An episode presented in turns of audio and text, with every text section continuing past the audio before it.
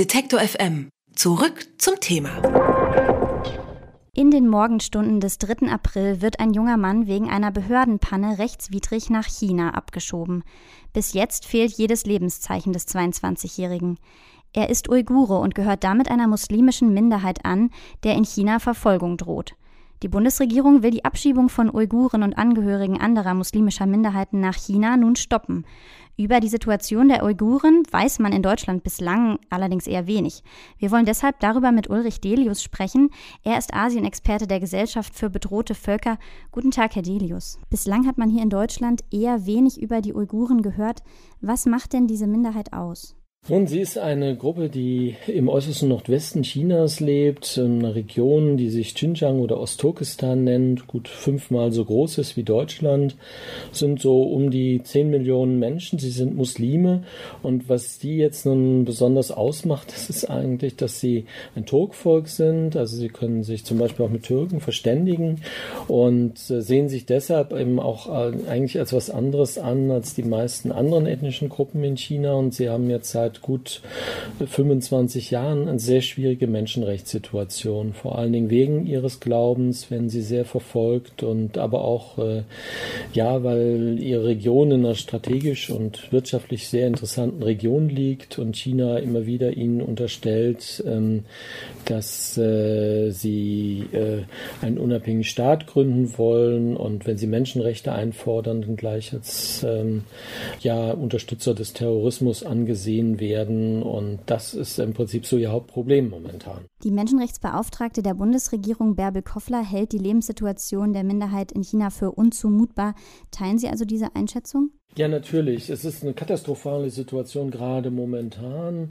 Seit ungefähr anderthalb Jahren hat China die Repression nochmal deutlich verstärkt und ist jetzt dazu übergegangen, viele Uiguren und auch Kasachen, eine andere ethnische Gruppe in dieser Region, in Umerziehungszentren einzuweisen, wo sie dann festgehalten werden auf unbestimmte Zeit, bis äh, die Behörden das Gefühl haben, dass sie sozusagen ähm, gleich geschaltet sind und äh, bereit sind, die Politik der kommunistischen Partei in äh, China zu unterstützen. Und wenn sie das nicht tun, dann kommen sie eben auch aus diesen Camps nicht heraus. Und es gibt jetzt ernstzunehmende Schätzungen, die davon ausgehen, dass bis zu eine Million Menschen schon in diesen Camps sind. Weitere zwei Millionen Menschen mussten sozusagen Tagestrainings oder Abendtrainings über sich ergehen lassen, wo sie dann politisch indoktriniert werden. Also sehr, sehr schwierige Situation, weil es erfasst eben wirklich unheimlich viele Menschen. Manche Dörfer sind leer, weil die Leute alle in diese Camps gekommen sind. Also es ist dramatisch. Und können Sie noch ein bisschen genauer schildern, was dort passiert in diesen Camps? Wie muss man sich das vorstellen? Ja, die Leute werden in diese Camps eingewiesen, eigentlich ohne irgendeinen Haftbefehl, ohne irgendein offizielles Dokument. Sie wissen auch nicht, wann sie rauskommen.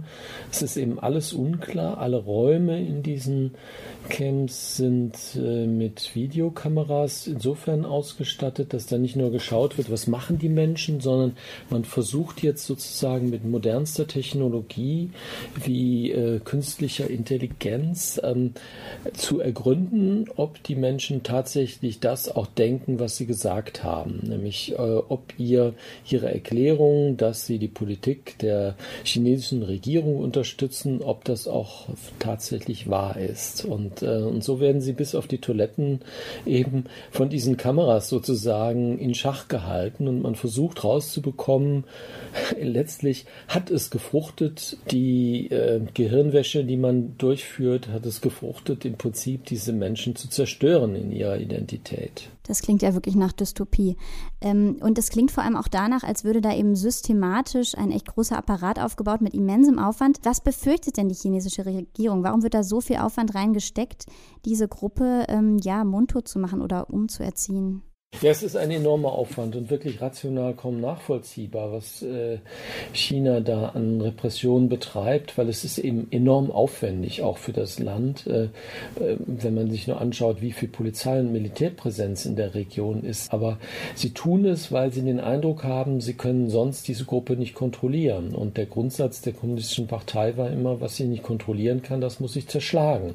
Und da sind wir momentan. Da sagen wir eben als Menschenrechtsorganisation, das ist eine dramatische Situation, wo auch die internationale Staatengemeinschaft sich viel mehr zu äußern muss, weil mehrere ethnische Gruppen werden hier systematisch zerstört. Warum kommt denn der Abschiebestopp von der deutschen Bundesregierung genau jetzt zu diesem Zeitpunkt? Es war natürlich äußerst peinlich äh, für die deutsche Bundesregierung, die eigentlich relativ ähm, klar in ihrer Einschätzung war, was Menschenrechtsverletzungen an Uiguren angeht und seit Jahren sagt, das ist ein ernstes Problem.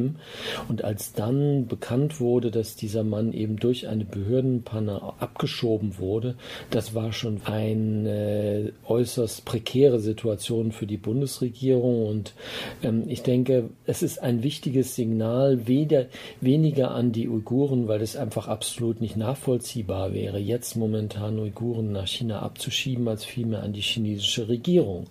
Dass man eben durchaus hier auch wahrnimmt, wie dramatisch die Menschenrechtssituation ist und auch, obwohl es so ein mächtiger Staat ist, äh, der so viele Interessen äh, versucht, gemeinsam mit Europa zu äh, vertreten, dass ähm, man diesem Staat auch zeigt, hier sind Grenzen und die Grenze ist erreicht. Sie haben es schon gesagt, etwa 10 Millionen Uiguren leben in China.